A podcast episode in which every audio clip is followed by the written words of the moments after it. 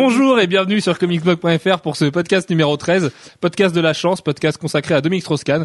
Jeff, euh, bah tu es avec nous, Jeff, dis bonjour. Bonjour. Voilà, ça va être un micro. Alex Salut. et Manu, Salut. comme d'hab, un peu la Dream Team de toutes les semaines qui se réunit. euh, Dream Team, c'est le mot, je pense. ça. Mm. Autour de Malteser, La Dark c'est de- trop de bière. Bon, aujourd'hui on va parler des artistes français, n'est-ce pas? Ça vous inspire, Manu? Ça t'inspire un peu? Non, pas trop. Hein. Je sens que les artistes français t'inspirent pas trop. Bref, on va commencer par les coups de cœur, les coups de gueule de chacun. Jeff, je t'en prie. Alors, euh, coup de cœur. Euh, bah, c'est un coup de cœur quand même relativement relatif. Je commence bien. Relativement relatif, c'est parfait.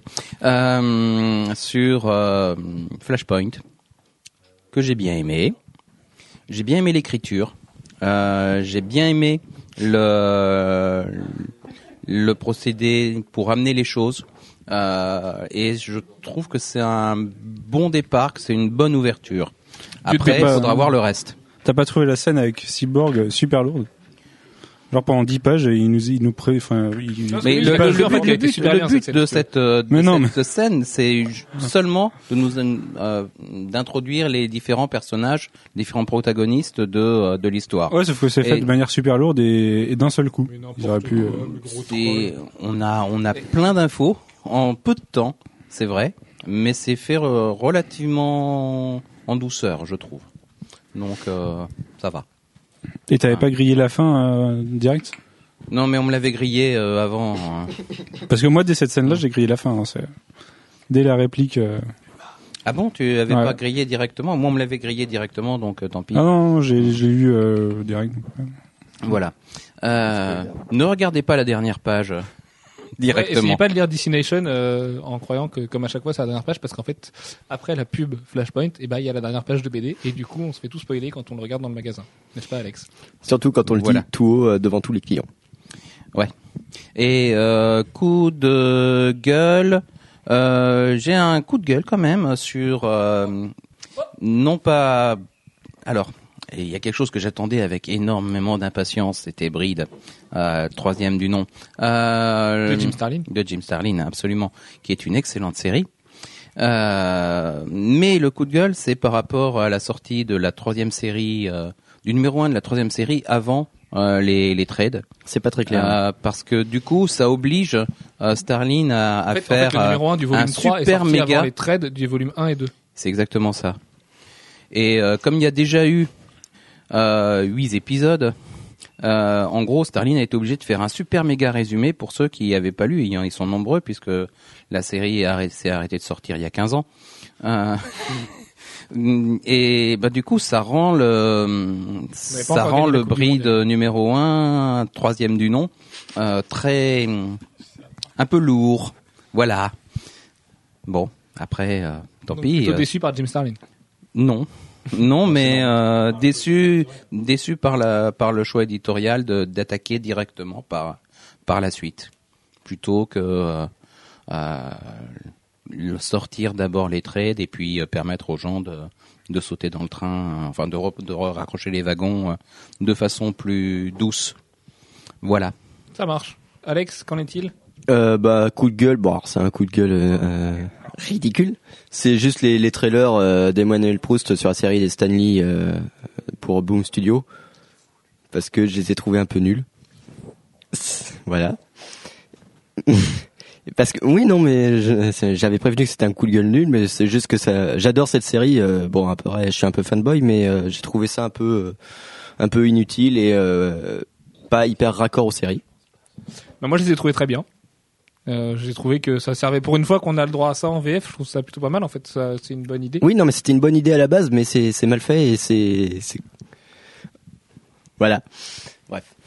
Et donc, euh, bah, mon coup de cœur, euh, j'avais mon coup de cœur en tête tout à l'heure, mais je l'ai complètement oublié. Ce qui est assez problématique. ah oui, si, si, si, c'est. Euh, Les Kit Kat Ball, ça, ça. Ouais, ouais, ça, ça m'a retourné la tête. Non, non, c'est euh, les illustrations de Marcos Martin sur euh, Daredevil, parce que je trouve qu'il a une intelligence pour représenter le sens radar qui est vraiment euh, exceptionnel. Et euh, ouais, ouais, j'avoue. Et euh, voilà, sa double page. euh, a pas la vidéo aujourd'hui. tout le monde va pouvoir apprécier ton geste plein d'élégance. Et voilà. Donc euh, j'adore Marcos Martin et ce qu'il fait sur Daredevil euh, le prouve qu'il a du talent et qu'il va continuer longtemps. Voilà. Ça marche. Manu? Alors, euh, mon coup de cœur de la semaine, c'est l'annulation de la série Wonder Woman par la NBC. Parce que ça commençait à ressembler à vraiment à de la merde. Et du coup, euh, je pense que c'est mieux que ça soit annulé. Et voilà, peut-être que si un jour le projet renaît, ce sera sur une autre chaîne et ça sera un peu mieux. J'ai un, un autre coup de cœur, j'ai découvert aujourd'hui qu'on peut payer ses amendes par internet. Et ça c'est bien parce que je viens de me faire dépuceler par l'État de 45 euros et un point. Et euh, c'est un peu la vaseline pour faire passer le truc, on peut payer sur internet. Enfin voilà. Mon coup de gueule. Mon coup de gueule de la Que penses-tu semaine. de la réforme des motards euh, qui doivent porter un gilet jaune, tout ça? Bon. Ça sert à rien. Ils le feront pas de toute façon. Voilà. Parlons comics. Voilà. Donc mon coup de gueule, j'allais dire que c'était Sirena, mais du coup c'est pas comics. non, c'est les, les couvertures de, de 42 pour euh, les, le relaunch de, des séries Ultimate, euh, que je trouve assez moyenne, voire euh, pas terrible.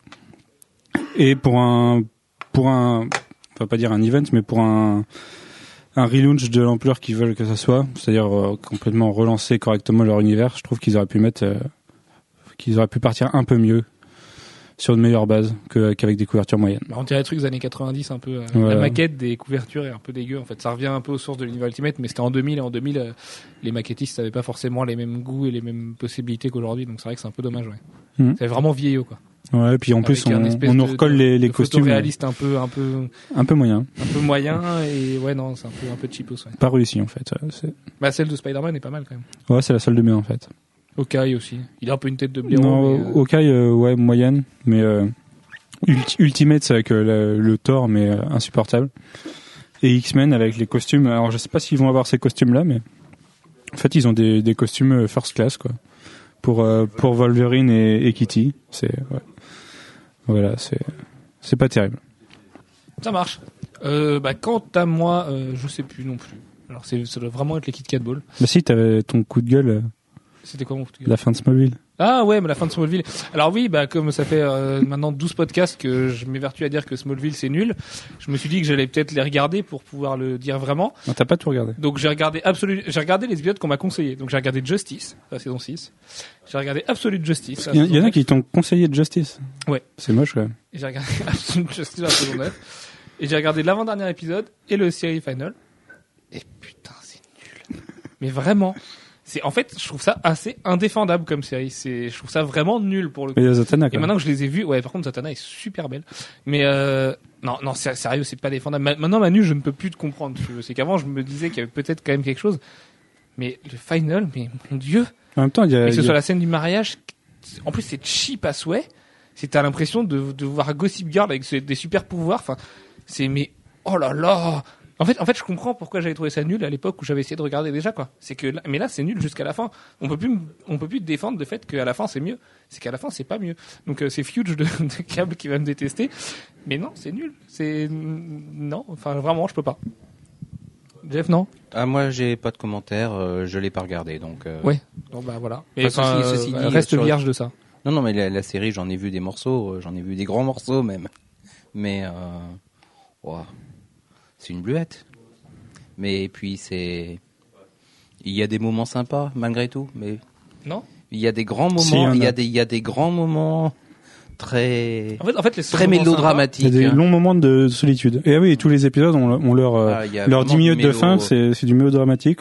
Euh, en mode soap opéra où les gens ils se parlent pas en face, c'est-à-dire qu'ils sont ils sont le gars quand il te parle, il, il, il te tourne le dos. Ça. Ouais, mais en fait, même la la, caméra. même la technique de la série est dégueulasse. Il y a des filtres qui sont vraiment immondes, l'étalonnage est dégueulasse.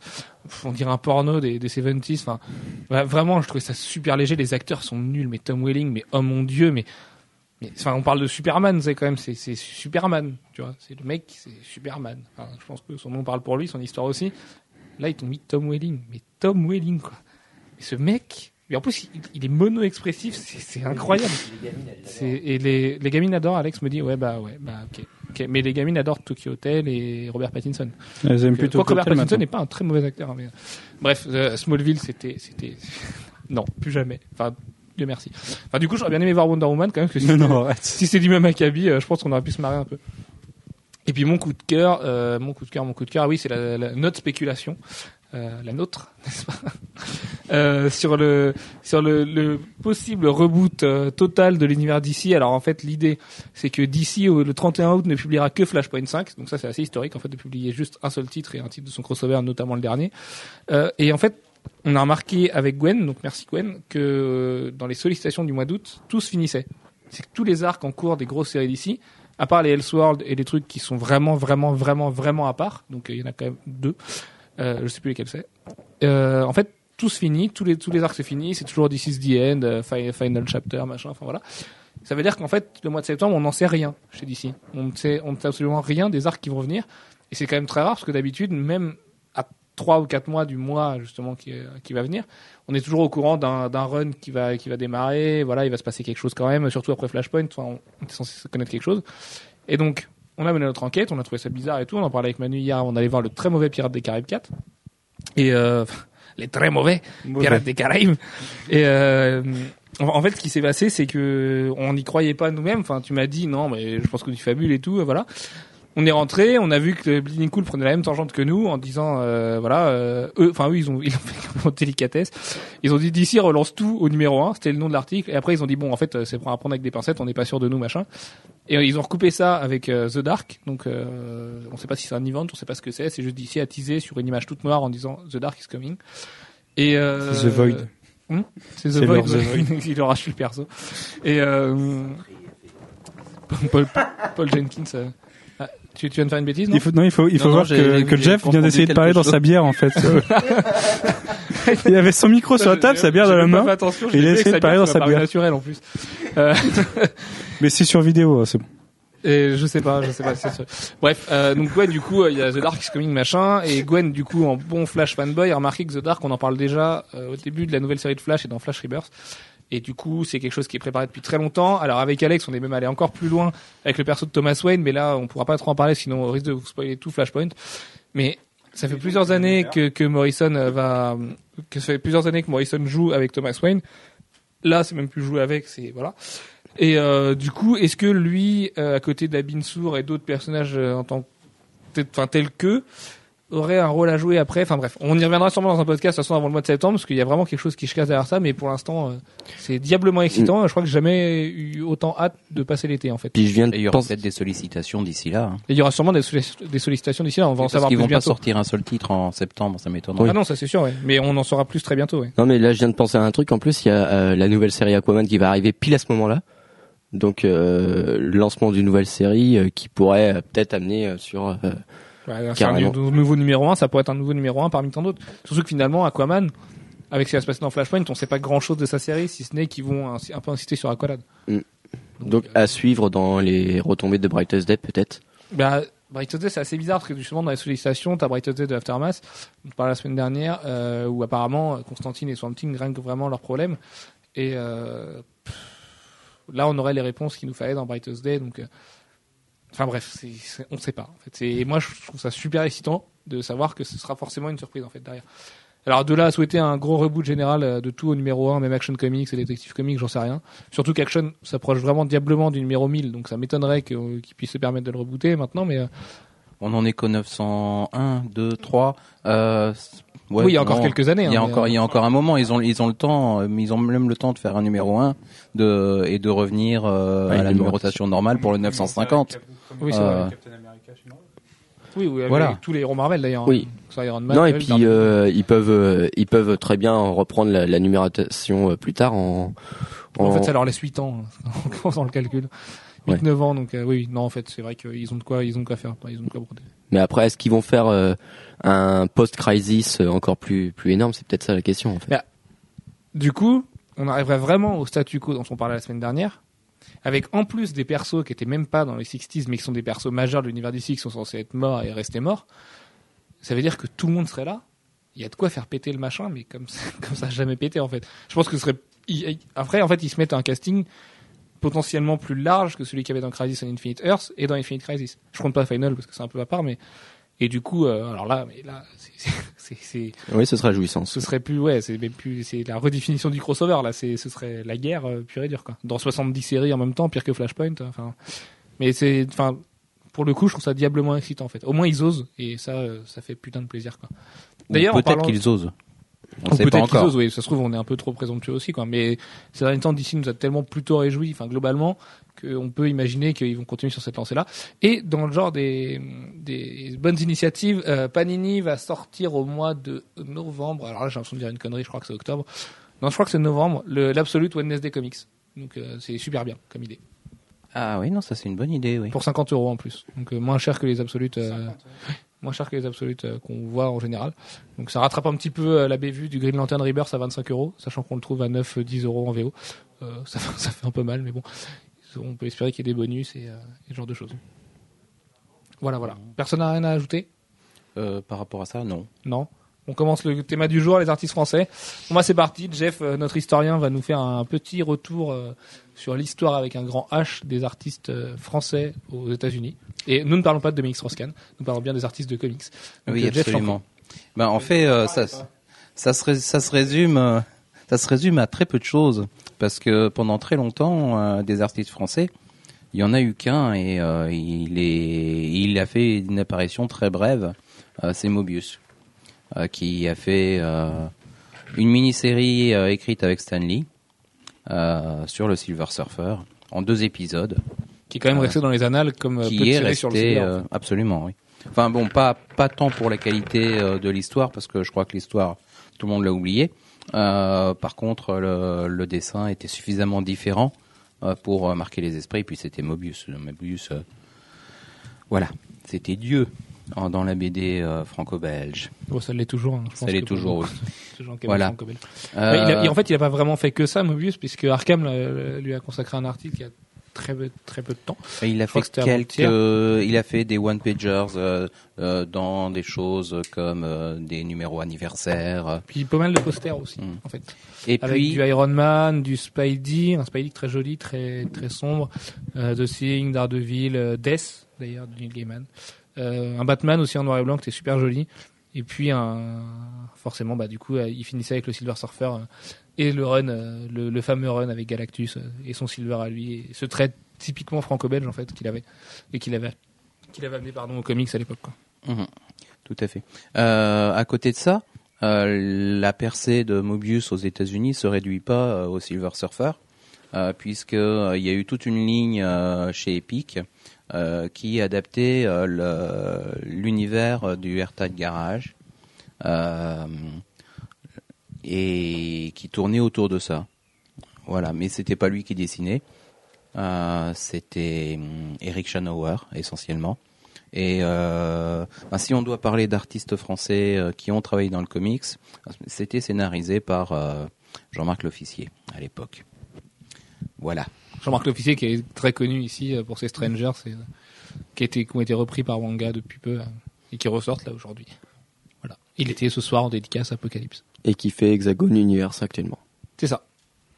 Voilà. Et malheureusement, la contribution des Français dans le comics à, cette époque-là, eh ben, ça s'est réduit à ça. Euh, il a fallu attendre un certain temps pour voir des des artistes. Mais c'est avec euh, la avec Internet, la possibilité de travailler à distance, que les choses ont, ont vraiment changé. Mais pour les Français, et pour les Français, et pour les autres d'ailleurs. hein. Mais euh, après Moebius, le truc c'est qu'il a fait.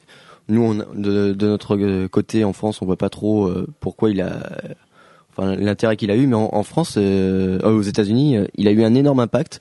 La preuve en est que euh, dans le, c'est un classement, euh, c'est Newsa ou CBR. CBR ouais, qui l'a classé mais hyper haut dans les euh, meilleurs artistes de tous les temps. Mais Mobius est quelqu'un de très euh, respecté aux États-Unis. Enfin, en tant que- partout. hein. euh, Enfin, partout. Que ce soit au euh, Japon, euh, voilà, c'est en France ou aux États-Unis. c'est un trait euh. très particulier et puis euh, et on l'a aussi beaucoup euh, consulté et utilisé euh, comme euh, euh, concept artiste euh, sur pas mal de de, de films euh, ou de ou de séries de, de SF. hein. Euh, D'accord. voilà. Je te voyais. Non, je, je pensais que tu allais me dire Non, non, si non. tu aimais Mobius ou pas. Ah oui non, ah, moi j'adore. D'accord. J'adore. J'ai- J'aime beaucoup ce trait très. euh, Il a quand même fait pas mal de concessions très, pour les euh, Américains, parce que Mobius c'est quand même un mec. euh, bon, je, je, on- je vais pas mettre la drogue euh, là-dessus, mais c'est un mec qui est barré.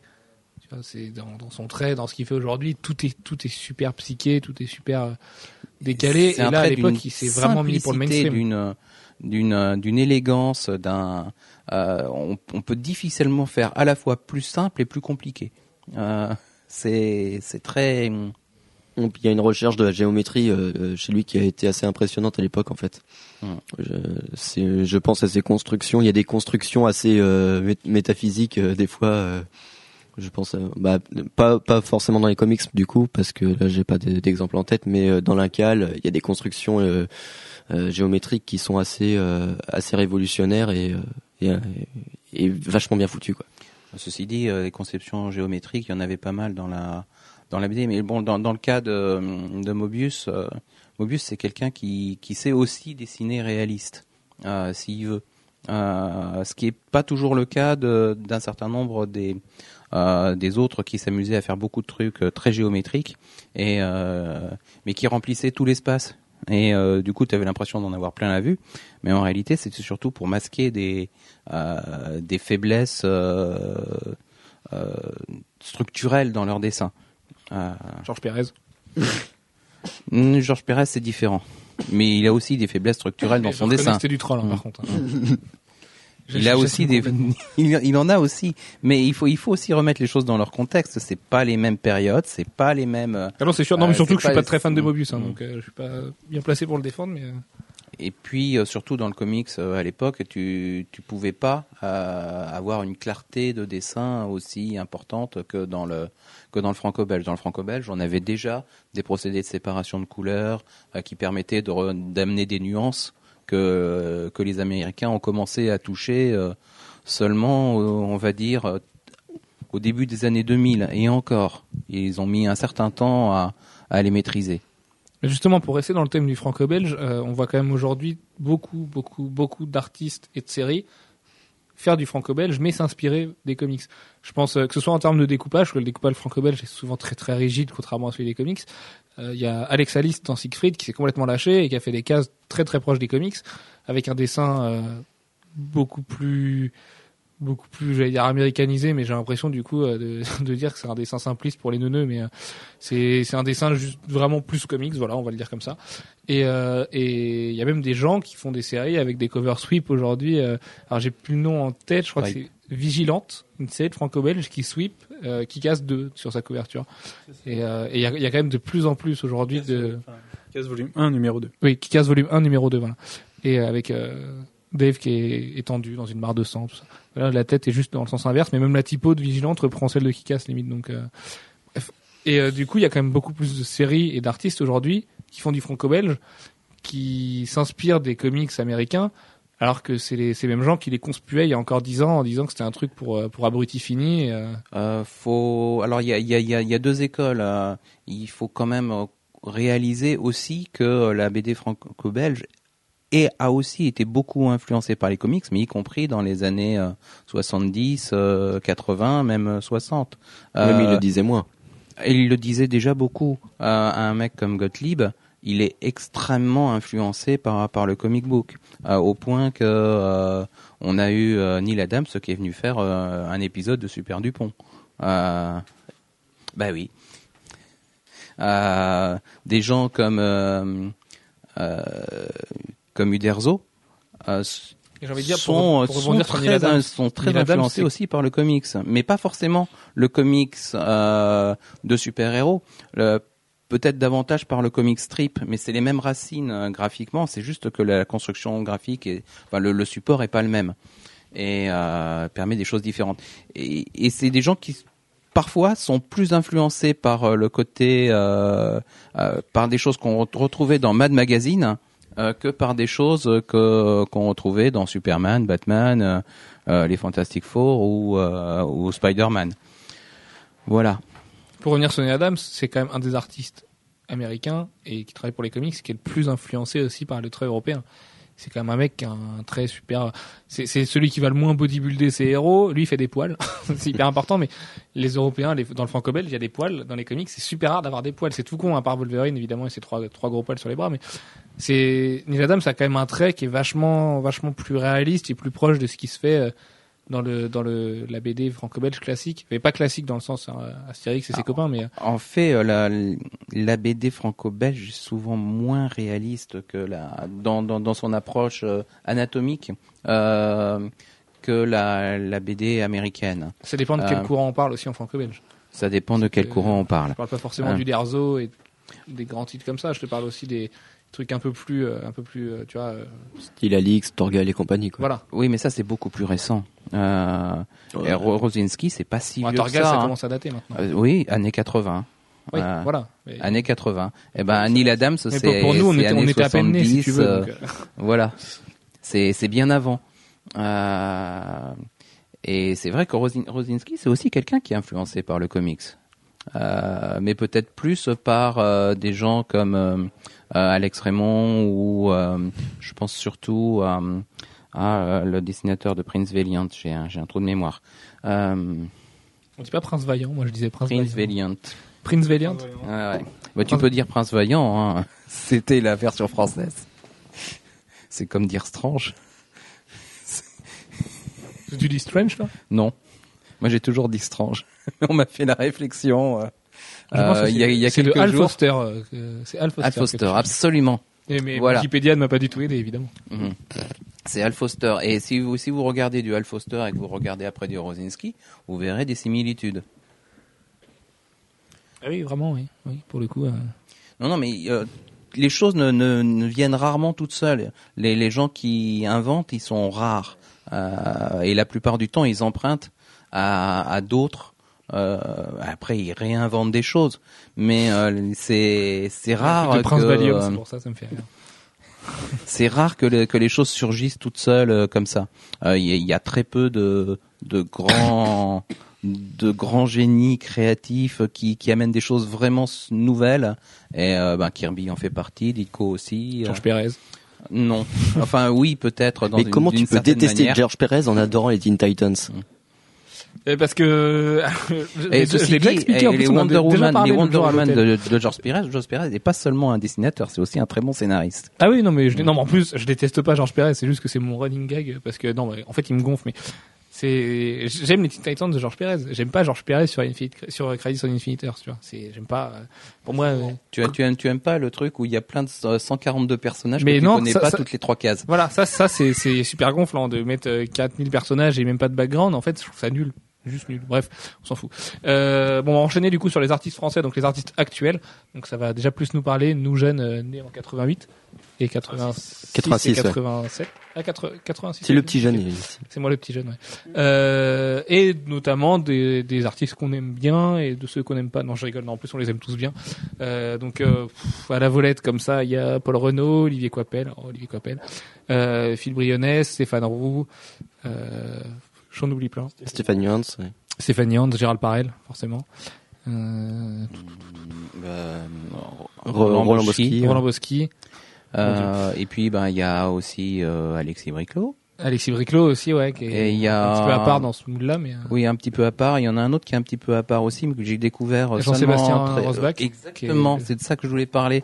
ouais. Bah oui, qui est, un- Mm. qui est l'ami d'Alexis Briclot. C'est avec lui qu'il a fait Merlin, notamment le beau livre. euh, Eh ben, j'ai soupçonné ça parce que j'ai du coup j'ai recherché un peu sur lui et euh, j'ai vu du qu'il y avait une histoire de, ouais. de Merlin. Bah, c'est surtout, moi j'ai surtout remarqué euh, parce que j'étais en train de faire ma commande pour euh, dans deux mois euh, et il y avait une couverture d'un Jean-Sébastien Rosbach euh, sur les Thunderbolts. Ouais, les Thunderbolts, ça tue ce cette ouais. couverture. Euh, et Jean-Sébastien Rosbach, il serait français ou canadien lui Et voilà. Et du coup j'ai j'ai fait une petite recherche. Ouais, c'est ça. C'est un très bon ami d'Alexis Briclot. Et puis, euh, alors, Alex aurait trouvé un artiste. Oui, Pascal Alix. Je pense que c'est un Français, mais en fait, euh, il y a rien qui me le prouve parce que je ne sais pas du tout qui c'est. C'est celui qui a dessiné Fantastic Four euh, 1602 et euh, qui va dessiner euh, le fameux Khazar. Euh, je crois qu'effectivement il est français. Ouais, il me semble qu'il est j'ai- Je crois que français. j'avais fait une petite recherche Ouais. aussi et euh, J'ai vu ça au détour d'un pas- article, mais je suis pas sûr du tout en fait. Parce que Hmm. maintenant, j'arrive pas à retrouver une, euh, une preuve qu'il est français. si si mais je crois il me semble que j'ai fait une recherche et euh, il est français. Et il est exceptionnel en plus. Et qui est très fort, ouais. Qui est la- ce qu'il a fait sur Kazar, c'est juste très très fort. Euh, mais du coup, je vais faire une petite recherche en direct. Continuez de parler, les gars. Ah, malin. parler de Paul Renault, l'excellent qui a fait, euh, qui fait Alors, euh, Paul X-Men en Renault. ce moment, enfin qui fait Ah, quelques. X-Men en ce moment. qu'on a découvert, euh, enfin que moi j'ai découvert en tout cas pour la première fois euh, sur un, un one shot de euh, Red Sonia euh, il y a voilà trois quatre ans et euh, c'était euh, c'était absolument magnifique. La couverture était était monstrueuse, le dessin à l'intérieur c'était c'était superbe. Euh, Red Sonia était ouh, fantastiquement belle. Euh, et ben, en fait, c'est devenu un peu sa marque de fabrique parce que on lui demande systématiquement de faire des jolies filles. Et en ce moment, euh, avec euh, déjà Thoris, Princess of Mars, eh ben, il a de quoi, euh, il a de quoi faire des, une vraiment très très jolie fille tous les mois. Ouais, mais c'est dommage parce qu'il fait pas que des jolies filles. euh, moi, Mais me je sais bien qu'il fait pas que ça.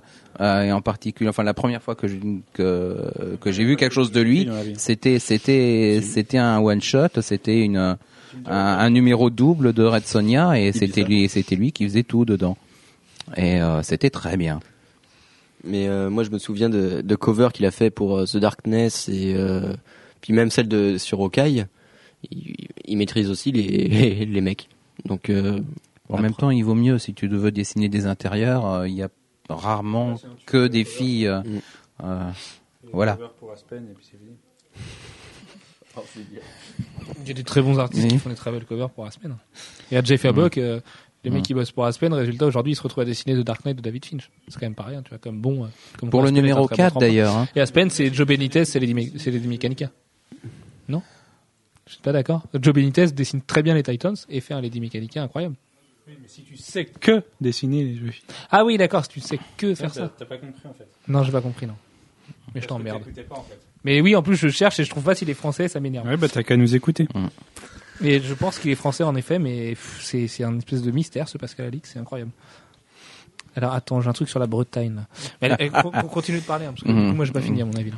Euh, donc oui, bah, Paul Euh, Renault. Alors moi, je voulais juste signaler que moi aussi j'adore Paul Renault et je suis très très content qu'il arrive enfin chez Marvel après sa fin de contrat euh, chez Dynamite. Et euh, il y a Tom Laforge qui nous fait un truc horrible. Euh... voilà, c'est pas possible. Euh, donc ouais, Paul Renault, ça fait, c'est c'est quand même un des, un des Français qui mérite le plus de bosser, enfin qui mérite à travers son art, qui mérite le plus de bosser pour des les deux grandes firmes. Et, euh, et ce qu'il fait sur euh, sur Uncanny X-Men, c'est quand même bien différent de ce qu'il fait en cover. Et c'est juste, euh, enfin le mec, il se permet quand même de relayer Terry Dodson au second plan, et c'est quand même pas rien quoi. bah, il aurait il pas ce complot non plus. Faut, faut pas. Euh, ça- fr- c'est très différent. Hein. Toute mauvaise foi mise à part, je trouve ça beaucoup plus joli que Terry Dodson, et pourtant j'aime bien Terry Dodson. C'est parce que tu as l'habitude. Ouais, je pense aussi. Ouais. Ouais, peut-être, ouais. Après, Ah, après, c'est euh, des pencils aussi. hein. Moi, je fais- enfin, faut voir comment ça passe à la couleur, quoi. Parce que... oui. comment ça passe à la couleur, comment ça passe à l'ancrage. euh, Mais c'est, c'est, enfin, non, c'était ancré, ce qu'on avait vu. C'était ancré Ouais, c'était ancré, prend, ouais. Donc, euh, Mais euh, D'accord. Mais après, ouais, il maîtrise vraiment le, storytelling. euh, du coup, on avait peur parce que Paul Renault, on le connaît surtout pour les covers. non. On a lu Athéna. Oui, on, oui. mais euh, en dehors, on a bon. regardé Athéna. Ouais, ouais, on l'a, oui, on l'a plus regardé qu'on l'a lu, oui, c'est sûr. Ouais.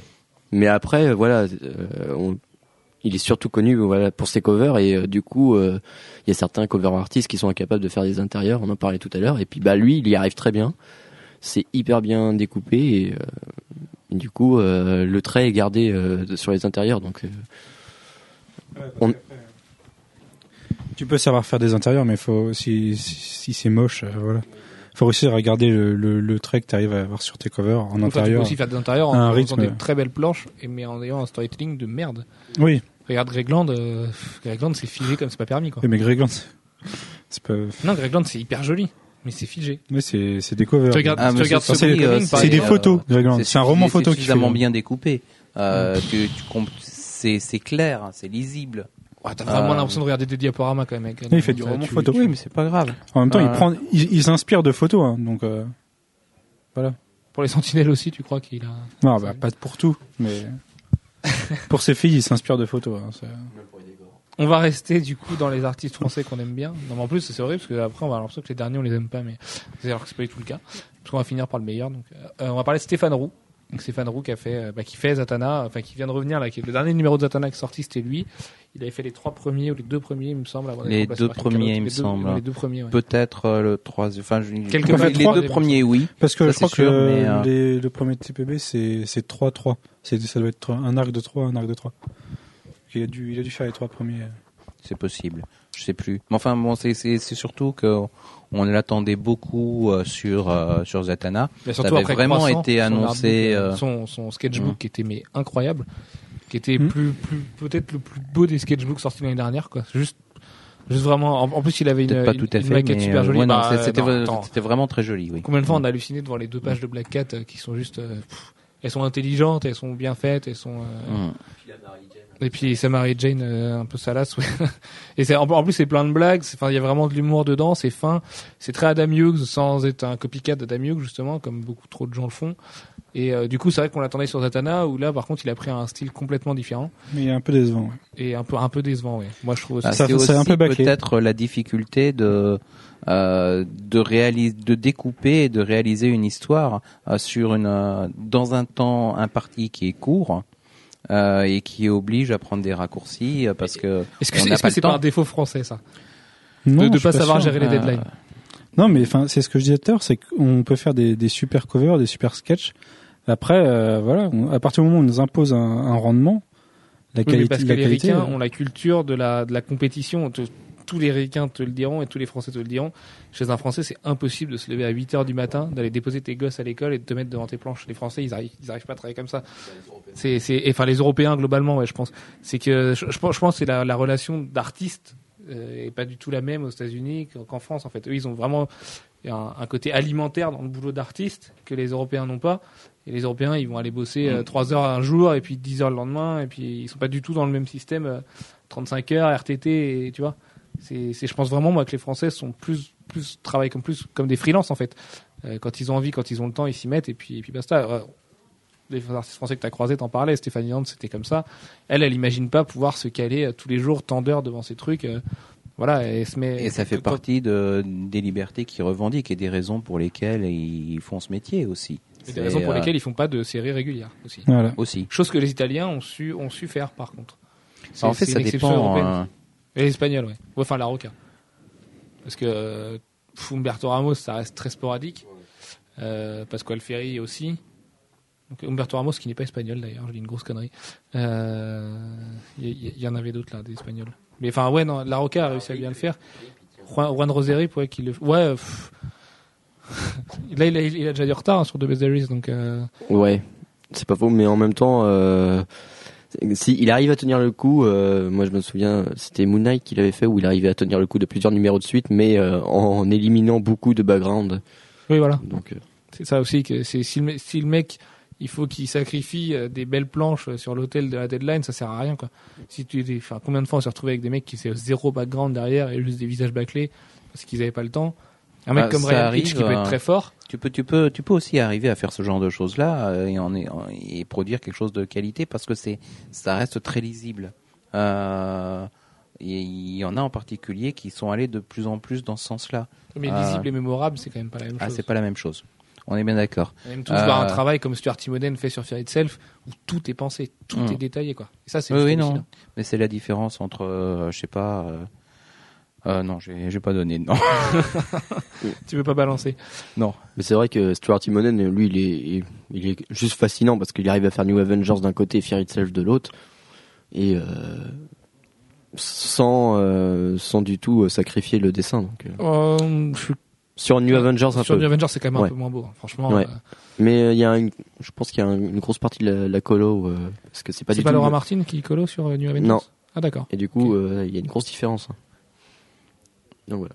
Ah ben, le dessin actuel est très dépendant de, des colorisations, mais c'est normal, les colorisations ont tellement progressé que euh, beaucoup de dessinateurs euh, ben, l'intègrent déjà par avance dans leur euh, dans leur dessin et euh, ben, quand la colorisation n'est pas tout à fait à la hauteur de ce qu'ils espéraient, euh, bah ça ça tombe un peu à plat. Bah, a Aujourd'hui, ce qui est marrant, c'est quand même tous les dessinateurs savent faire de la colo, mais le font pas parce que c'est l'éditeur qui veut que, enfin, en termes de temps, c'est pas viable en fait. Vaut mieux mettre euh, deux mains en plus pour faire une colo et du coup permettre aux mecs de faire d'autres pencils. Non, mais parce que si tu leur demandes de faire la colo, ils vont commencer à faire la colo et puis ils vont se rendre compte que finalement à cet endroit-là, euh, ça serait mieux de changer un petit peu la position du personnage. Donc ils vont refaire le dessin. Donc ils- et puis après ils vont refaire la colo parce que ça va plus, etc., etc. Donc c'est c'est tout un processus à éliminer. Euh, ne pas laisser la possibilité euh, au dessinateur de continuer à bidouiller son son dessin jusqu'à ce qu'il soit content. Euh, sinon, on arrive à des à des choses comme euh, euh, Dave Stevens qui euh, qui arrivait pas à sortir ses trucs parce qu'il était jamais content de ce qu'il faisait. Mais Euh, ça, ça, justement, moi je trouve que c'est un trait qui est très européen en fait, Mm. de de de, de pas vouloir bâcler son travail. Et c'est pour ça que c'est un peu étonnant de voir certains qui qui le bâclent. Bah voilà, Stéphane Roux sur Zatanna par exemple. Enfin, c'est parce que quand tu sais le, le niveau qu'a le mec, euh, enfin intrinsèquement, Stéphane Roux c'est sûrement un des meilleurs Français de très loin. Et là, c'était c'était juste dommage de le voir euh, de voir faire des trucs. C'était c'était loin d'être moche en plus. hein. Est-ce que c'est pas pour ça qu'il a fait que deux ou trois numéros Bah, en plus, c'est ça le truc, c'est que s'il avait fait deux, deux numéros purement hallucinants et que du coup après, là, on aurait pu comprendre qu'il a pas tenu le rythme. Là, c'est quand même deux numéros qui sont loin de ce que de ce qu'il est capable de faire réellement. Ouais, Mais peut-être que justement, il en avait marre de faire quelque chose qu'il savait qu'il pouvait faire mieux en, en prenant plus de temps et qu'il a arrêté. Ouais, c'est possible aussi ça. Oui, oui, j'avais pas réfléchi comme ça. Ouais, t'as peut-être raison. Ouais. Bah si si t'es frustré à faire ton travail, euh, t'arrêtes quoi. Oui, quand, quand tu gagnes euh, 10 000 euros par mois, ça marche comme ça, mais euh, si, sinon, c'est c'est pas, ça marche pas tout le temps comme ça, quoi. Enfin, je suis pas persuadé. Après, hein. j'ai peut-être une relation au travail un peu différente, mais si tu gagnes j'ai j'ai pas la possibilité. Je suis frustré par mon travail, hein, voilà, je le dis, ça y est. Et pourtant, je peux pas arrêter.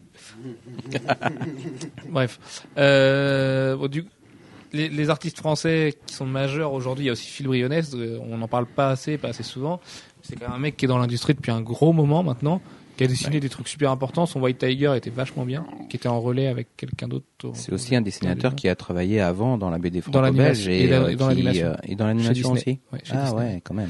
Et ça se sent vachement hein, dans son dans son dessin. Il est très très. euh, bah, en fait, beaucoup de Français viennent de l'animation parce que Stéphane Roux aussi a fait d'animation. Il a fait euh, il a fait une série euh, pour France 3 sur le foot. Et j'ai plus le nom. C'est peut-être foot de rue, mais j'ai l'impression de dire une connerie. Donc, euh, enfin, il, était directeur d'animation en tout cas de, sur une série française. Et euh, donc Phil Bayonès qui a fait des, pas mal de X-Men aussi, qui était qui était pas mal du tout.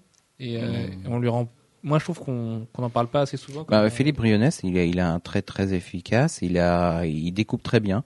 Euh, c'est, c'est très lisible. Euh, Il est sans doute plus rapide que que Stéphane Roux, euh, parce que visiblement, il n'a pas les mêmes soucis de euh, d'essoufflement sur euh, euh, sur une série. Euh, Même si on l'a donné que des mini et que ce qu'il a fait un peu longtemps, c'était en alternance aussi. Mais Voilà, mais c'est l'avantage aussi, euh, le, comics actuel qui multiplie les mini-séries, euh, ou éventuellement à l'intérieur des séries, des arcs dans, euh, dans, dans la série principale, euh, permet ce genre de- d'exercice, c'est-à-dire on s'engage pour euh, quatre numéros, trois numéros, euh, cinq numéros, et puis euh, bah, tant, on n'a pas le temps de, perdre de perdre la flamme. Euh, enfin, pas toujours. Et bon, Philippe Brionnes, il s'en sort très bien sur des mini-séries de, de 5, euh, épisodes. Jusqu'à présent, je crois que c'est le, maximum qu'il ait fait en, en nombre d'épisodes successifs en comics. Ouais, je, suis pas absolument dire, je suis pas certain, mais je pense que non, mais c'est pas ça. C'est qu'il a fait que des mini-séries et, euh, et éventuellement peut-être des des arcs à l'intérieur d'une série. Et ça, c'est incroyable quand même de voir qu'aujourd'hui, en 2011, il y a zéro Français qui a fait une vraie série régulière, qui s'est vraiment installé sur une série.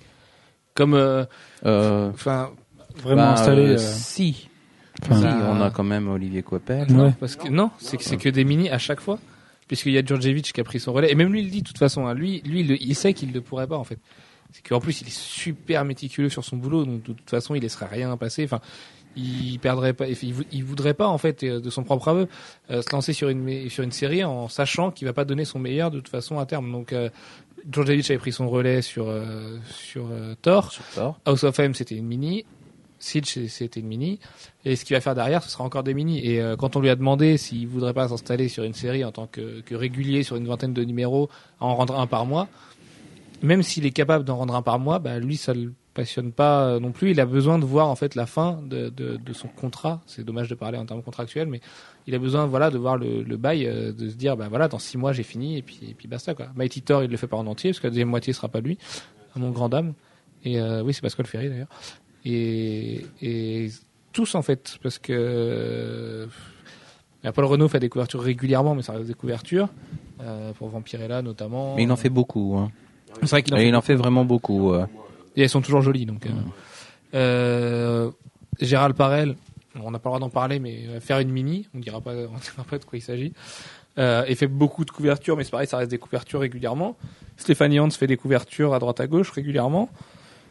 Hmm. Phil Brionnet, ça fait que des mini aussi, comme tu le disais. Mobius, euh, c'était très très sporadique. Euh, Stéphane Roux sur Zatanna, bah, il était parti pour un long run, puis finalement pour se rendre compte que c'était finalement pas possible.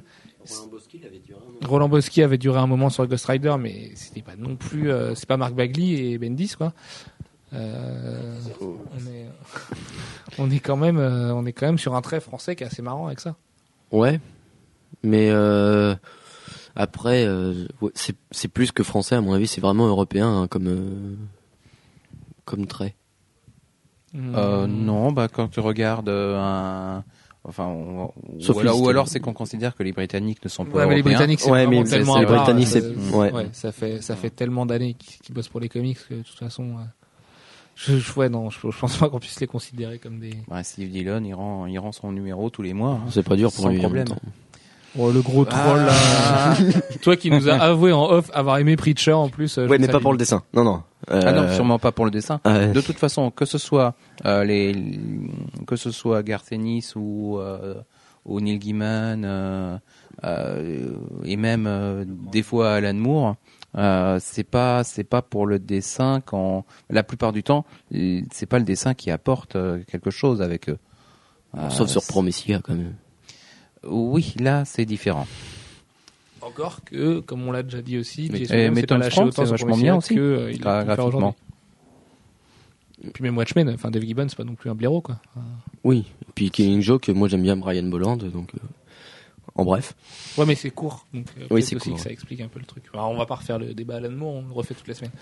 Euh, aussi, il y a- il y, a également une, une scène qui va arriver, on, on imagine, dans, dans les années à venir aux USA.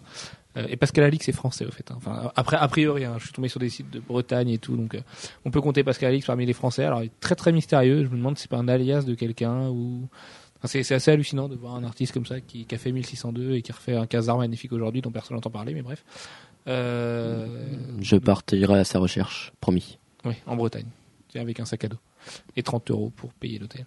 Euh, Bah, comme à Londres, Donc, quoi. ouais, donc, la, donc la nouvelle génération, donc en plus ça me permet de rebondir sur l'événement Rising Star qui était organisé la semaine dernière à, à la boutique Diable Blanc, où il y avait des gens comme Guile, euh, qu'on connaît bien chez Comics Blog, comme Soul, comme Dejan Stevich, comme euh, l'excellent Cédric Poula, qui doit me donner sa X23.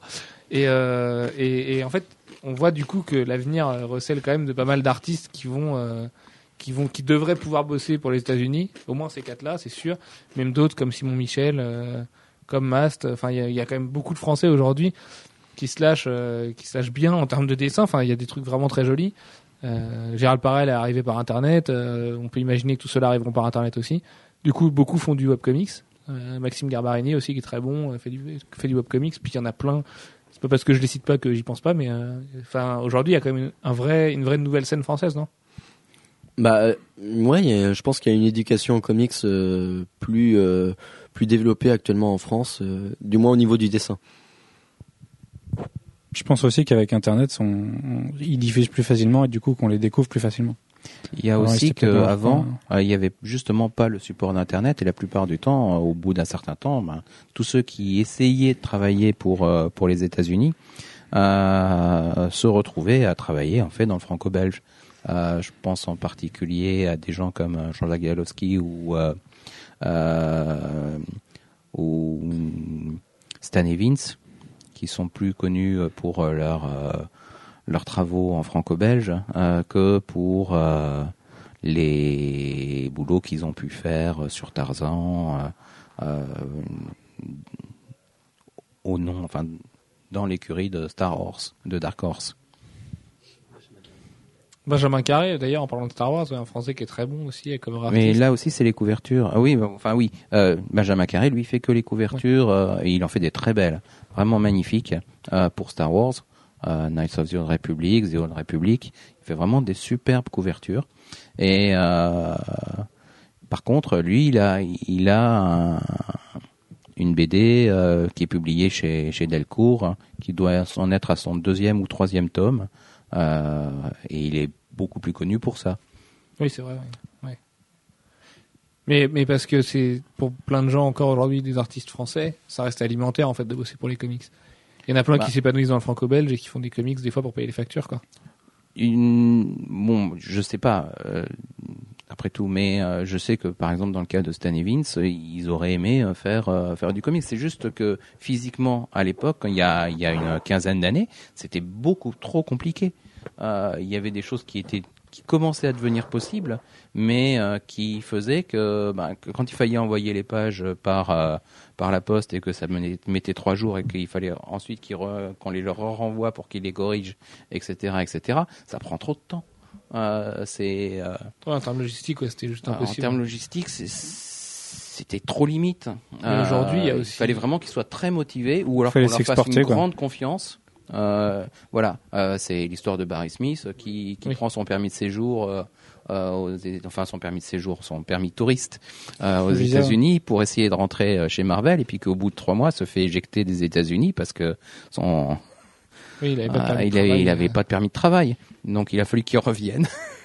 Mais au- aujourd'hui, est-ce que justement vous pensez pas que cette multiplication des talents, parce que c'est dans tous les pays, enfin il y a des artistes polonais aujourd'hui comme Marek Oleksicki, il y a plein d'Espagnols, il y a plein d'Italiens, euh, l'invasion italienne, euh, Caselli, Bianchi, Delotto, tout ça, euh, Camuncoli, euh, enfin il y en a plein, plein, plein, ouais, voilà. Comment elle s'appelle la fille qui fait X Factor euh, Ah oui, j'ai plus son nom. Par contre, Lopacelli. Lopacelli. ouais, qui, est- qui est, qui est Lopachelli. très bonne aussi Voilà. dans X Factor. Il y a Sarah Piccelli aussi qui est, qui est super forte. Enfin, est-ce que vous pensez pas justement que avec une telle concurrence, malgré Internet, il faut juste être très bon aujourd'hui pour être publié? Bah, Ah, de si. toute façon, il faut être très bon Parce pour que là, être là, on publié, vient de quoi citer, qu'il on vient de citer 10 outsiders, Mm.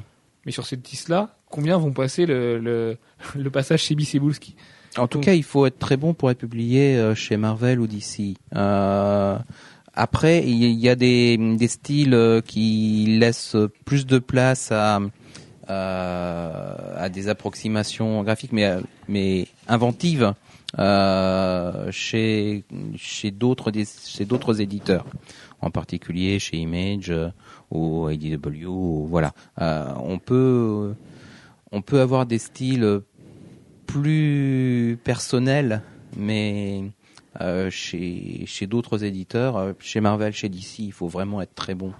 Euh, ou alors, il faut se caler euh, sur des euh, sur des séries euh, qui ne sont pas mainstream. Euh, Ouais. Donc, dans le domaine euh, Icon chez chez Marvel, euh, dans le domaine Vertigo chez chez DC.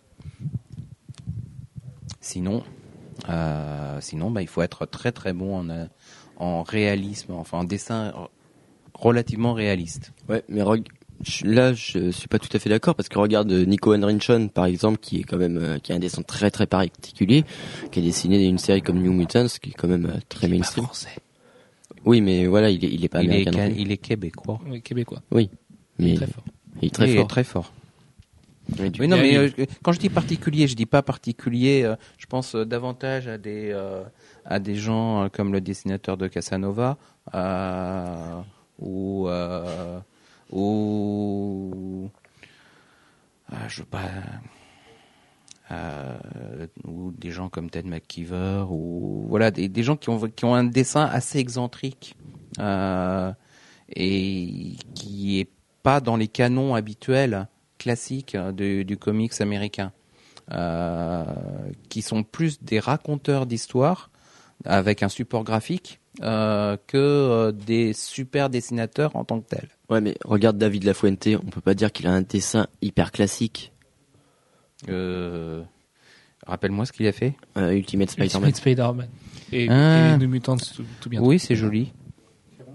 C'est rond. très rond. Mais voilà, c'est pas, du, euh, c'est oui pas non du mais tout le trait comics. Si, si, si. Non, ce qui, ce qui est pas le trait comics dans, dans, dans son cas, c'est euh, c'est les, les gros visages bien ronds euh, qu'il fait. Euh, le reste est relativement comics malgré tout. Euh, c'est cartoon. Oui, mais le, le comics et aussi, le cartoon sont très liés. Euh, au départ, quand, euh, quand Byrne est arrivé dans les comics, on lui a reproché d'être trop cartoony. Euh, et il y a beaucoup de dessinateurs euh, américains qui sont venus du cartoon. Euh, et qui même actuellement, de toute façon, il y en a plein qui, qui ont un très cartoony. Je pense à Humberto Ramos. euh, Voilà, et c'est pas incompatible du tout, mais euh, parce que l'essence de base reste quand même quelque chose de relativement réaliste dans la construction des personnages et du dessin. Après, il y en a qui sont plus doués que d'autres pour pour le faire, et puis c'est tout. Il y, a, il y a plein de gens aussi qui viennent de l'animation tout court. Enfin, là, on va parler du meilleur. Olivier Coipel, euh, il a quand même été formé au Gobelin. Et co- comment faire mieux de l'animation que que- qu'en étant formé au Gobelin? Voilà. Gobelin. Même si Ah oui. même si lui nie que, euh, que l'animation lui a servi euh, dans son dessin aujourd'hui, c'est clair et net. Ah bah, l'animation, et oblige oblige à rentrer dans des dans des moules euh, tout simplement parce que tu peux pas dessiner quelque chose de différent de ce que ton copain à droite a dessiné. Enfin, si tu peux, il faut que ce soit un petit peu différent, sinon l'image elle progresse pas. Mais, Mais euh, c'est ça. Voilà. Euh, Donc là, on arrive Mais il faut que ce soit suffisamment. Je vais dire au fight Olivier Coipel versus Greg Land, mais Olivier Coipel il fait évoluer ses personnages de case en case. Et Greg Land il met une situation puis une autre. Alors certes sa posture est, est vraie aussi puisqu'il bosse à partir de trucs réalistes, mais tu sens, tu vois pas le personnage vivre en fait. Que Thor quand il marche tu le vois marcher par exemple, ou même tous les persos de Coipel. euh, quand ils volent, bah, tu les vois voler de, tu vois, de case en case, ils avancent et ils progressent et leurs bras bougent. Et, je pense qu'en fait, c'est juste plus chiant pour un artiste à faire parce que c'est un travail de répétition juste horrible. Déjà que la BD, c'est c'est hyper exigeant à ce niveau-là, mais tu es obligé de répéter quasiment la même image avec juste des détails qui changent pour que, pour que l'œil du lecteur voit que. Voit que Manu essaie de me déconcentrer avec des photos d'artistes. Euh, il faut il faut que l'œil du lecteur Ah oui. s'adapte en fait euh, au non mais c'est pas possible de travailler là Manu. Euh, bref, ça, ça va être bien à Lille cette année, ça c'est sûr. Euh, bref, donc Olivier Coipel qui est le sûrement le fer de lance de la scène française aujourd'hui. J'essaye de reprendre mais c'est dur là. Euh, Ouais, ouais. Qui enfin voilà, c'est le seul artiste de tous les temps à faire deux crossovers en moins de 5 ans. Euh, c'est une référence absolue même pour les Américains. Euh, il est français, il est sympa. Euh, il est beau. Alex se trouve beau. Euh, voilà quoi. C'est mais c'est c'est c'est quand même grâce à lui aussi, je pense que beaucoup d'artistes français pourront percer plus tard quoi. Et euh, non par contre Manu c'est possible. Ah, alors pour la petite histoire, Manu vient de mettre une photo de d'Orlando Bloom à moitié nu en grand écran pendant que j'essaie de vous parler et là je, je- ça y est je suis perdu, je suis confus. Ah là je te Mm. déteste espèce d'enfoiré. Euh, Alex enchaîne s'il te plaît. Olivier Coipel il est génial tout ça. Bah euh, oui, c'est oui. non, mais c'est vrai que Olivier Coipel, c'est euh, sans doute le plus grand artiste français actuel. Euh, euh, dans le domaine des comics. oui. Non, mais- Non non tout court. Il y Oui. a Dominique Strauss-Kahn avant, mais oui, sinon. euh, Oui, euh, dans, dans l'art euh, de, de faire parler de lui aux États-Unis. non, lui justement, il a des leçons à prendre. Euh, non, mais à part ça, euh, oui, Olivier Coipel, c'est euh, le mec, euh, c'est quand même le seul mec qui a qui a dessiné euh, deux crossovers Marvel des, ces dernières années. Donc, Deux euh, crossovers majeurs, pas pas des petits crossovers. euh. oui, non, mais voilà, euh, les, les events de l'été, quoi. Donc euh, forcément, ça pose son homme. Puis euh, il y a un nombre de scénaristes hyper importants qui arrêtent pas de le de faire ses louanges. euh, Millard, Bendis. euh, Et c'est pas pour rien parce que le mec, il a réussi. Il a, il a le trait, le trait comics parfait, quoi. Donc Il est demandé de tous les côtés. Ouais. Et euh, ce, qui est, ce qui est marrant, c'est qu'en fait, on lui attribue aussi une légende qui est un peu fausse. Euh, on aime bien dire qu'il est un peu lent ou au moins euh, qui, qui pourrait en faire plus. Moi, je, enfin, finalement non, en fait. C'est qu'il bosse beaucoup. Tu prends tous les boulots qu'il fait, euh, il est capable de te faire des Mighty Thor euh, qui sont juste incroyables. Où le moindre détail est fignolé et des covers euh, super jolis à côté. Enfin, Mm. finalement, il bosse autant qu'un qu'un ricain, qui a un bon rendement, un mec comme Capullo ou ce genre de- d'artiste qui arrive à sortir beaucoup beaucoup de choses. Et euh, et- qu'est-ce que tu dis? L'idée de rendement, ça me dépite un peu. Bah oui, mais c'est le jeu en même temps. T'es dans une industrie où il faut, oui, c'est de l'art, mais C'est une où industrie. il et- faut rendre des choses, quoi. C'est Ouais. des numéros. euh, Et en fait, euh, on parle d'artistes. Enfin, les Américains disent artistes, mais euh, et souvent ils pensent euh, plus artisan hein, que que artiste. C'est vraiment un métier. Euh, mais euh, c'est un craftsman plus qu'un artiste au sens euh, euh, Européen. ah, européen, voilà. Bon, mais c'est vrai que par exemple, rien que la culture, c'est tout bête. hein, mais la culture de faire des vernissages aux États-Unis, elle n'existe pas. si tu un artiste de comics fait pas de vernissage quand il sort un artbook, tu vois.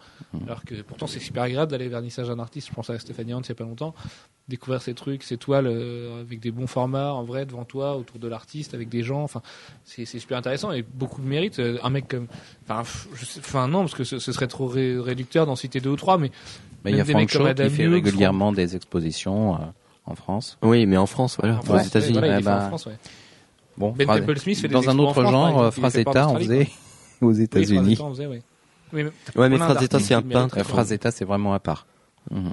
comme euh, comme euh, l'art avec un grand A essaye de mettre les artistes de comics un petit peu à part euh, c'est vrai que c'est c'est dur à faire quoi mais il y, y a la place il y a des mecs qui sont tellement bons en termes de t- enfin un mec comme Bianchi par exemple il ferait pas du comics il ferait de l'art contemporain moi je suis sûr que ce mec là il serait porté au nu par tous les gens euh, qui ont des lunettes rondes et euh, des coupes de cheveux bizarres et Bah. qui lisent Télérama quoi Et des cols roulés, en ouais. même temps, vu le, le type de dessin qu'il euh, qu'il sert, qui est extrêmement anatomique, qui est très euh, très raphaélite, euh, euh, je suis pas sûr qu'il s'y retrouverait dans dans de l'art contemporain euh, euh, purement non figuratif. Euh, c'est pas, je pense pas que ce soit sa tasse de thé. Je pense pas que ce soit ce qu'il ait envie de faire. Euh, mais bon, euh, là on parle de Bianchi. On parle plus non mais il y en a Mm. plein Mm. enfin même, même, tu vois c'est tout bête un artiste comme Adam Hughes on en parle tous les, toutes les semaines mais Oui. un mec comme ça tu tu l'imagines très bien euh, dans, dans des galeries autres même que les galeries euh, typiques qui vont faire ce genre de choses. Art ludique par exemple fait beaucoup de pop culture avec des jeux vidéo, des comics, des mangas, tout ça, mais tu peux les imaginer dans des galeries un petit peu plus chic, un petit peu plus huppées quoi. Il y a pas de si, si ce mec-là dessinait autre chose que des super héroïnes, tu peux imaginer que ça, qu'il marcherait mieux que ça euh, auprès d'un public, euh, tu vois. Mhm.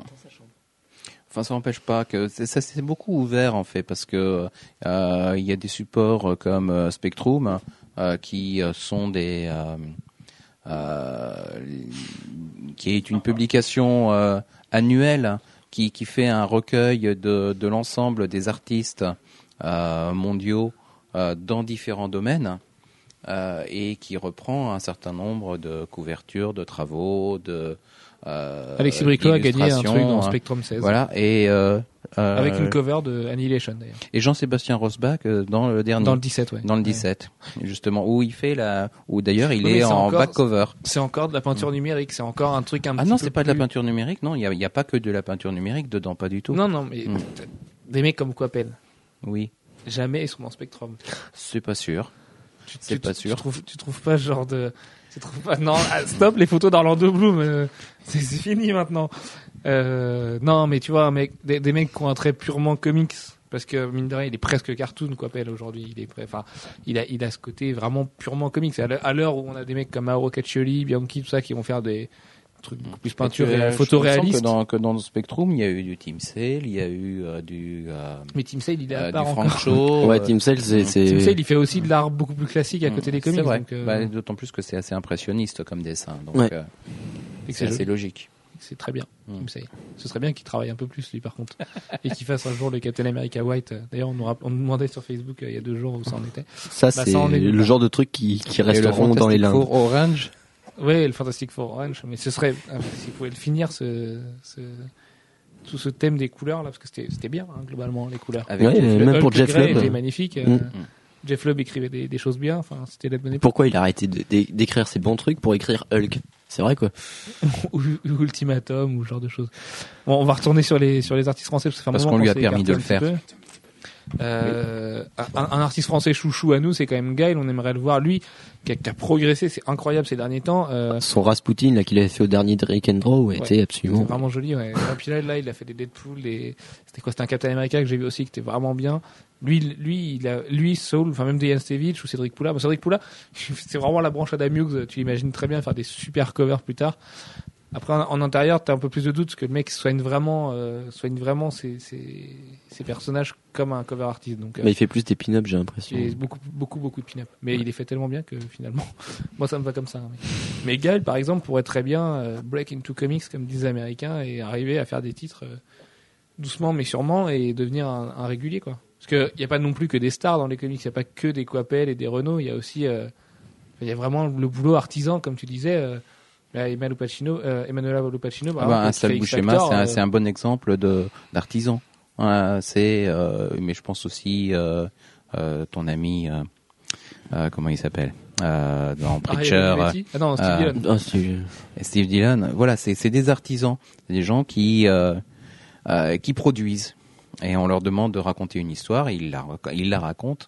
Je Euh, trouve vachement dur avec Steve Dillon parce que euh, il fait pas non plus que des trucs affreux comme ça. C'est parce que évidemment, mais bon, c'est beaucoup de profils à Mm, outrance mm. avec toujours la même tête, le même visage, machin, tout ça. Mais Steve Dillon, il a aussi fait des trucs super balèzes. Enfin, puis il raconte très très bien les Il histoires. raconte Steve très Dillon. très bien les histoires, mais c'est pas tout le temps C'est la première chose qu'on demande à un dessinateur de comics.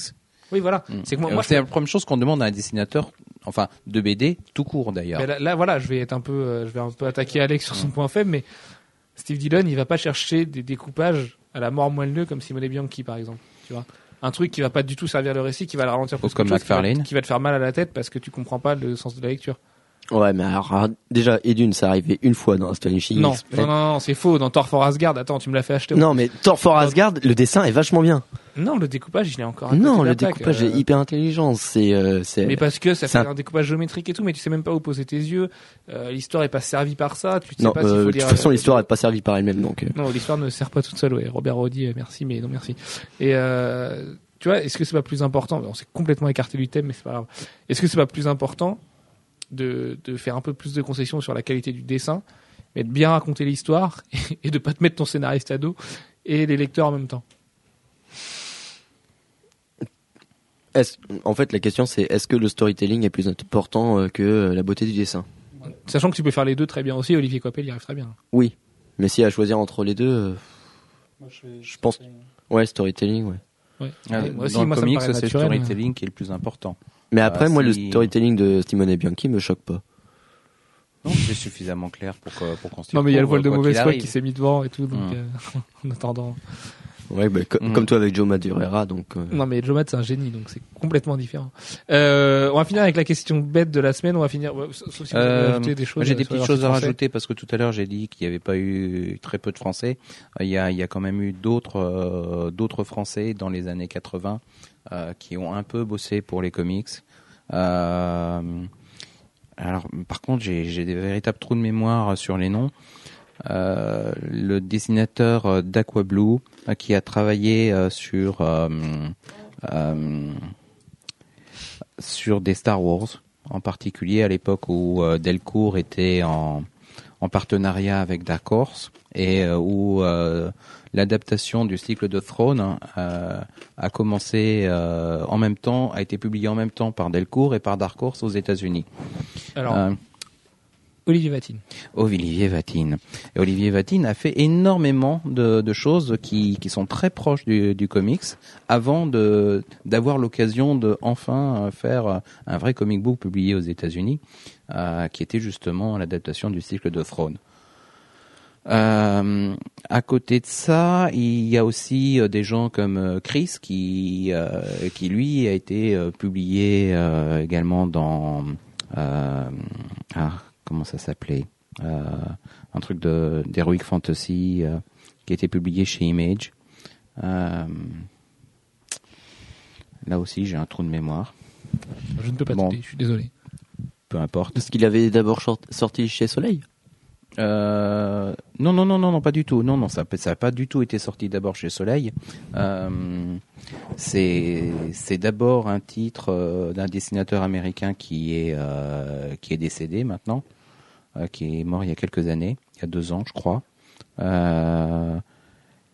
Et ah zut, je me souviens plus du titre. Et je me souviens plus de son nom non plus. Ah, c'est terrible. Si tu veux, je peux te raconter une blague en attendant. Non, non, c'est bon. C'est mon moment de solitude. Parce Euh, que j'aurais mieux fait de prendre des. Mais aussi, Pour je croyais qu'on avait un autre sujet aujourd'hui. Donc, pour euh, reparler de Chris, euh, c'est vrai que euh, Kuta, Kuto Bokuya, un truc comme ça là, je sais plus comment ça s'appelle.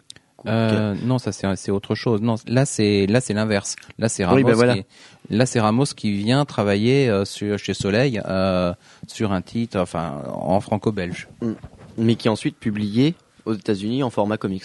qui ensuite est publié aux États-Unis en format comics. Euh, tout à fait. Donc il y a une interprétation, c'est vrai que on oublie ce mot. On parle pas de euh, Dominique Strauss-Kahn, s'il te plaît. Non, lui il a il a rien pénétré du tout au final. Mm. Mais, Ou euh, Denis Bajram. euh, Denis Bajram avec son Universal Road qui est très très influencé par par le comics aussi. Euh, Est-ce que c'est pas plus influencé par la SF globalement? Et par le- la culture par la pop, SF, euh, par la SF aussi, mais euh, euh, euh, Denis Bajram a, fait partie des gens qui ont travaillé euh, chez Scarce en particulier, et euh, je- donc je suis, je suis très bien placé pour euh, pour savoir que le comics, il aurait bien aimé euh, pouvoir en faire aussi. Piston. Voilà. D'accord, ça marche. C'est bon pour euh, d'autres Français Euh, bah, il y en a d'autres, il y en, il y en, il y en- il y en a d'autres. Ah, J'ai l'impression voilà. qu'on n'a pas assez encensé notre scène, parce qu'on est Mm. quand même très fiers de notre scène, hein, globalement. euh, les Stéphane Roux, les Phil Bayonnets, Olivier Coppel, Paul Renault, ouais, les petits nouveaux comme Gaël et tout, euh, il y a vraiment un avenir de dingue mais- en France. En même temps, c'est vrai que les artistes étrangers, euh, en général, c'est quand même des très bons parce que comme euh, ils prennent, euh, Là, il y a la sélection naturelle de Voilà. Sibi Cibulski. c'est ça. C'est Boulski, il prend que les meilleurs dans chaque pays euh, qu'il visite. Donc forcément. Il est dans les euh, pays de l'Est en ce moment. Peut-être qu'il va nous trouver une petite perle des- venue des pays de l'Est, mais Ouais. Bah surtout que Yari Beach qui qui va le qui va le driver un peu. qui, qui va le coacher bah, Digranov aussi. Enfin, il y en a plein hein, qui viennent des pays de l'Est. Mm. C'est un peu grand les pays de l'Est, plus grand que nous donc. euh. Et euh, et je sais plus ce que je... oui si par rapport au scénario quand même à part Jean-Marc l'officier c'est quand même le gros regret aujourd'hui. Il y a eh, non, Bah ça. non euh, non non. Alors, Ah oui, non, on c'est ne devrait vrai, pas le on dire mais devrait pas Arthur dire ça. Clair, Arthur Clair, Arthur effectivement, Clair est français. est français, euh, qui a fait Spawn Architects of Fear et, euh, et qui a beaucoup contribué à Spawn Simony. Euh, bah Alex Nikolavitch D'ailleurs, aussi. il s'appelle hein. pas Arthur. puis euh, mais- Fabrice euh, voilà. Sapolsky pour Et Spider. Fabrice Sapolsky ouais, qui avec, avec David Hein a signé Spider-Man. Voilà, mais tout ça, c'est des choses relativement récentes et c'est des choses qui n'étaient pas possibles Puis c'est quasiment. vachement Il y a, sporadique encore. et c'est très sporadique. T'as l'impression, Et t'as pas euh, l'impression que Marvel ou DC vont faire confiance à des, des Français pour être l'architecte de leur univers Mm. euh, dès demain, quoi. non, et puis euh, quand on voit le, le temps qu'a mis Architect of Fear pour sortir, parce que Enfin, Euh, l'histoire était rendue il y a trois ans. là. oui, je sais, je sais, mais euh, parce que euh, enfin l'un des prétextes invoqués par euh, McFarlane, c'était que le, le, le- les dialogues et le texte euh, étaient trop français dans, dans son dans l'esprit, pas assez euh, naturel euh, dans euh, enfin, c'est pas que des choses que des Américains auraient dit. Il y a, il y a Euh, 27 voilà. versions de cette histoire. Il y a aussi le côté que, en fait, il y a à peu près la même histoire qui se déroulait en même temps dans Spawn et du coup, ils ont, a- ils ont un peu l'impression de se faire flouer parce que le coup du frère d'Al Simon, c'était en train d'être fait alors qu'eux avaient déjà rendu leur texte. Enfin, c'est, moi, je pense y a surtout une grosse injustice sur ce titre Mais- qui est sorti dans l'indifférence la plus totale, alors que c'est juste un petit chef-d'œuvre, quoi. Après, je pense que pour euh, le scénario, effectivement, euh, ce qu'a ce qu'a très bien fait euh, Sapolsky, c'est se s'adjoindre les les services de David Hein, parce que il faut avoir un natif de la langue pour pouvoir rendre un scénario qui euh, qui soit peut-être plus naturel aux oreilles aux oreilles des, des anglophones. Et Fabrice Sapolsky qui d'ailleurs reprend le manteau de scénariste pour euh, Black Box qui va sortir chez Atlantic BD avec Tom Lyle, Tom Lyle au dessin et Tom Lyle qu'on n'avait pas vu depuis longtemps. Et, euh, et du coup c'est une bonne nouvelle, c'est-à-dire qu'il lâche pas l'affaire sur le scénario et puis euh, Spider-Man il y avait plein de bonnes idées dedans. Donc, euh, Mm. après, après, après moi j'avais trouvé globalement le titre était hyper plombé par un dessin vraiment pas terrible. Et du coup, ça, ça le rendait, ça le rendait tout juste moyen. Mais euh, dans le scénario, il y avait quand même pas mal d'idées, enfin notamment sur le rôle de Tante May. euh, Bah moi j'avais énormément apprécié dans le premier volume en fait le, le côté plus euh, politique. Voilà, c'est très politisé, ouais. Mais ça, c'est très européen, c'est Mm. pareil, hein, la politique. Mais euh, c'est ça qui m'avait manqué dans le deuxième volume, j'avais beaucoup moins aimé pour ça. Mais le premier volume, moi, m'avait bien plu pour ça. Et, et surtout pour le côté, euh, le côté communiste. Qu'on aurait, je pense que les Américains ne mettront jamais ça dans un scénario, mais mais c'est. Ils l'ont fait là, mais bon, ils l'ont pas fait. Enfin, oui. Enfin, Oui, tu mais- un scénariste américain l'aurait Ouais. pas fait, ouais. Ils l'ont publié déjà, c'est déjà pas mal. Voilà, voilà. Euh, question bête de la semaine. Alors, il y en a deux. Donc, une qui est complètement idiote, mais on y reviendra après. Après que Manu arrête. Non, putain, tu me l'as mis en fond d'écran en plus. Il m'a mis... Alors, Ma- Ma- Manu m'a mis Orlando Bloom en fond d'écran. Putain, je croyais que c'était juste une image comme ça sur l'Explorer. Euh, donc, la question bête de la semaine, c'est. Euh... c'est quel artiste français. Alors, attention parce, que- attention parce qu'elle est très mal euh, formulée. Quel artiste français souhaiteriez-vous voir travailler et sur quelle série, en fait? Si vous, si vous aviez un mash-up de faire, à, à faire en- entre un artiste et une série, euh, lequel serait-ce? Alex, commence, parce que je sens que Jeff réfléchit. Bah moi j'aimerais bien voir euh, Paul Renault sur euh, Daredevil en fait. Parce que, Ah ouais? Ouais, je suis sûr que il a, mais il a une science de l'anatomie qui, qui servirait vachement le personnage, qui, qui est quand même hyper acrobatique. Donc euh, j'aimerais bien le voir. euh, En plus, on sait qu'il va bientôt faire des intérieurs pour Marvel, donc. Bah, il est fait déjà. Et puis sinon, bah revoir Coppel sur la Légion. D'accord. pour, pour pour voir l'évolution de son style parce que quand il a fait la Légion, il a pas du tout, il avait pas du tout le même style qu'actuellement et puis euh, voir euh, comment il a récupéré sous son style actuel. C'est quelque chose de possible parce que lui veut le faire en plus. Oui. Il nous a dit que d'ici il l'avait approché pour après, et après c'est bientôt, et que lui il aimerait refaire la Légion. Donc euh, ouais, c'est vraiment possible. Ouais. Manu Manu Alors, qui n'a pas parlé depuis euh, en- au moins une demi-heure et qui m'a juste changé mes fonds d'écran. En cover, j'aimerais bien voir Stéphanie Hans sur euh, Buffy chez Dark Horse. Ça, C'est pareil, c'est très faisable. Ouais, c'est f- ouais, bah elle commence à, Dollhouse, euh, de Dollhouse à Buffy, il y a quand même. elle va faire une nouvelle série chez Dark Horse aussi. Je sais pas si c'est validé, mais ouais. Enfin voilà. Et en, en série en général, j'aimerais bien voir euh, Paul Renault sur une série de de DCU Girls, je sais pas, pas Power Girl, mais Wonder Oh, Woman, Gotham Birds of Prey. Sirens, Birds of Prey. Ouais, Ouais, voilà. ça serait sympa. Bad Girl. Bad Girl. ouais, ouais. Est moins sexy, Bad Girl, tout de suite. Mais... Non, mais je sais pas Ah. le style. Enfin, ouais. Ouais, non, c'est non. T'avais DC. pas le micro, donc on t'a pas DC. entendu. Oui, Ale- Alex voulait voir, Renault, voir Paul Renault reprendre Spider Girl. Non, chez DC, c'est mieux. Avec euh, à Spider Girl Arania, hein, pas Spider Girl. Là, je pense Jessica sur Rowe. of Prey, ça pourrait être pas mal. Dans un truc comme ça. D'accord. Et Jeff? Euh, comment dire? Euh, Olivier Coppel sur Thor Ouais, Voilà. Elle est facile. Bah, remarque, là, tu vas être servi. hein. T'as encore 5 mois de numéros à prendre. hein. Il y en a un qui sort la semaine prochaine. Non, deux semaines. Non, non, mais c'est vrai. Mais oui, euh, Olivier Coppel sur Thor, mais c'est une évidence, de toute façon. Donc, euh, Bah voilà, mais c'est ça. C'est un peu ça le problème. Mais c'en est pas un. Hein. C'est très bien comme ça. Bah, moi, j'aimerais voir euh, Stéphane Roux sur euh, un poster book de Black Cat. Parce que ces Black Cat dans Croissant m'ont juste halluciné, en fait. Enfin, c'est juste magnifique. Olivier Coppel sur les X-Men, beaucoup. Énormément. Tout le temps.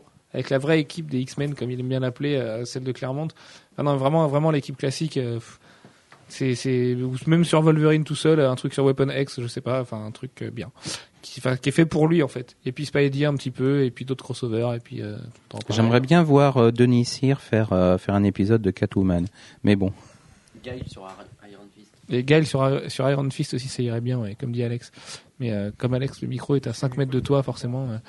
Et euh, ouais, si- sinon, sinon il y en a plein d'autres. Hein. Voir plein de Français euh, Partout. dans le milieu des comics. Euh, voir Gérald Parel enfin sortir euh, son projet, parce que c'est quand même super alléchant en plus ce qu'il est en train de faire.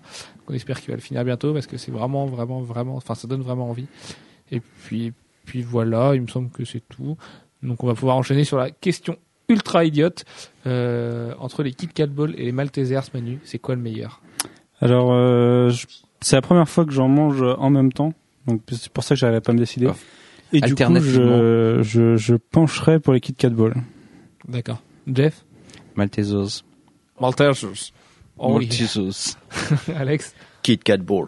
Ouais, ouais, les Kit Kat Ball. Mais je crois qu'il y a 3-1 pour les Kit Kat Ball et ça restera comme ça parce que les Kit Kat c'est- Ball, ça Il y a, il y a Tom qui vote pour les Maltesers. Il Ah ouais, l'a bien précisé avant de partir. Je troll.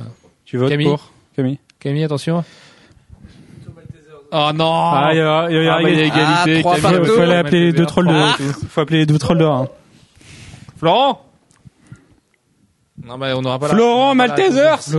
Euh, mais de toute façon, Flo préférait les Kit Kat Ball, donc les Kit Kat Ball ont gagné. Non, il fait, lui, lui, il préférait les M&M's crisp, là. Donc, euh, Oui, c'est vrai que Flo. C'est vrai. Mais ouais, bon. donc, donc, je pense qu'il préférerait les Kit Kat Ball, t'as raison. Attention, attention. Eh, Flo, Flo, tu préférais les Kit Kat Ball Les Kit Kat Ball, Kit c'est Kat meilleur Ball que ou les Maltesers, Flo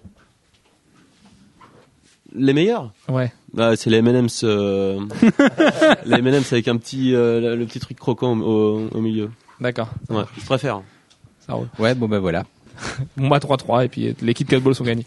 Euh, sur ce, à la semaine prochaine, on vous parlera d'édition, de format, de de cartonné, de souple, de TPB, de hardcover, de deluxe, de absolute, euh, de D'évolution du marché. Voilà, comment le marché évolue, est-ce que le single va vraiment disparaître Où il va euh, Est-ce que Ou DSK pas. sortira de prison Enfin, tout ce genre de choses. Bref, Euh, on, fait non, on parlera pas de ça.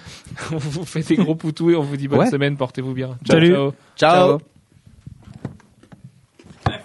Ça y est